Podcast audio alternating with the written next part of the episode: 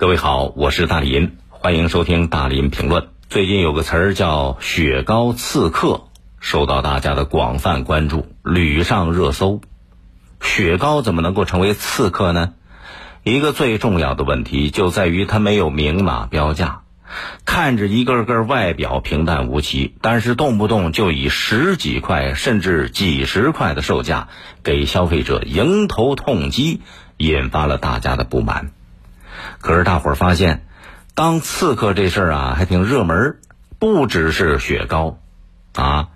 夏天经常下雨，雨水多啊，赶上下雨出门没带伞，这时候到便利店，呃，到超市买把雨伞临时应急，很正常的吧？可是有市民发现，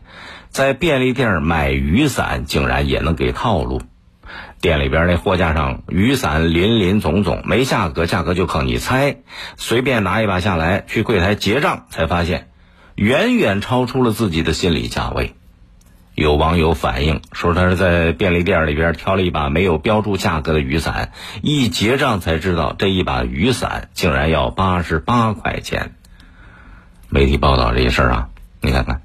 这就跟雪糕刺客一个样，看着包装不起眼儿，结账的时候给你迎头一击，伤了很多人的心。突如其来，莫名其妙，一看那价格，把自己吓一跳。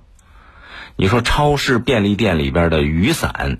也把这招给学会了。人家本来下个雨没带伞，到超市便利店买一把要应个急的，本来一二十块钱足了吧？可是结账的时候得掏个七八十块钱才能把这把伞给买下来，大大超出了消费者的这种价格的心理预期呀！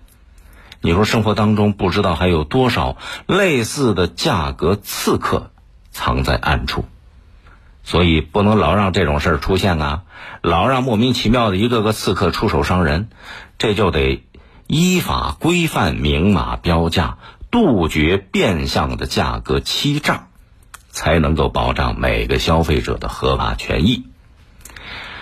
当然，随着这个雪糕刺客是在网上开始被网友关注，大伙儿发现类似的这种价格刺客。生活当中还比较常见，好像这是一个比较热门的职业，都喜欢当刺客，经常动不动暗箭伤人。你像这雨伞，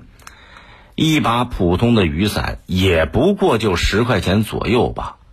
啊，好些个超市、便利店那货架上雨伞林林总总，有的根本就没有标注价格，有的那个价格标签上写了雨伞的规格价格，但是呢。字儿他给你写的特别小，甚至有些那个价格的字儿都磨损的看不见了。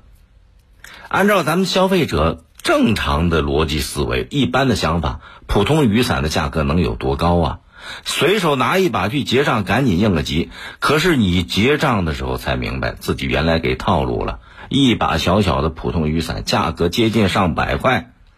你说人结账的时候啊？那价格一扫出来，很多人他利用了你这一些消费者的这种心理，他怕丢面子，在这种情况下，硬着头皮咬牙，啊，花个大几十块钱把它给买下来，吃个哑巴亏。现实生活当中啊，超市、便利店里边的不少商品都存在没有明码标价、计量单位不统一、价格标签不规范等等这些情况，所以。一些看起来不起眼的商品，消费者把它拿过来去结账的时候，才明白原来是个高价，摇身就变成了价格刺客，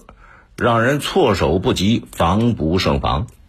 比方说，有些茶叶、食品，用克或者两为计量单位进行标价，消费者以为它是以千克或者以斤为单位，一眼看上去觉得挺便宜，然后扔到购物篮里边了。等着到收银台结账，打出账单才发现自己给宰了一刀。甚至好多粗心的时候，那个好多消费者粗心呐，啊，放到货篮里边的购物篮里边的各种商品，他结账结个总账，他也没有细看，回到家看账单才发现，哎呦，价格超出了自己的预料。说到底，价格刺客就是利用不规范的标价这些手段，把一些高价商品伪装成普通商品。然后就套路消费者买单，实际上你想想这是什么？这不仅是道德，不仅是这个这个道德缺陷，它实质上是一种变相的价格欺诈。从七月一号开始，市场监管总局公布的明码标价和禁止价格欺诈规定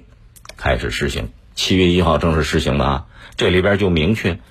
经营者应当以显著方式进行明码标价，明确标示价格所对应的商品或者服务。这个规定被消费者称作“价格卫士”啊，你有刺客，这边就有卫士，卫士就是斩杀各类刺客的。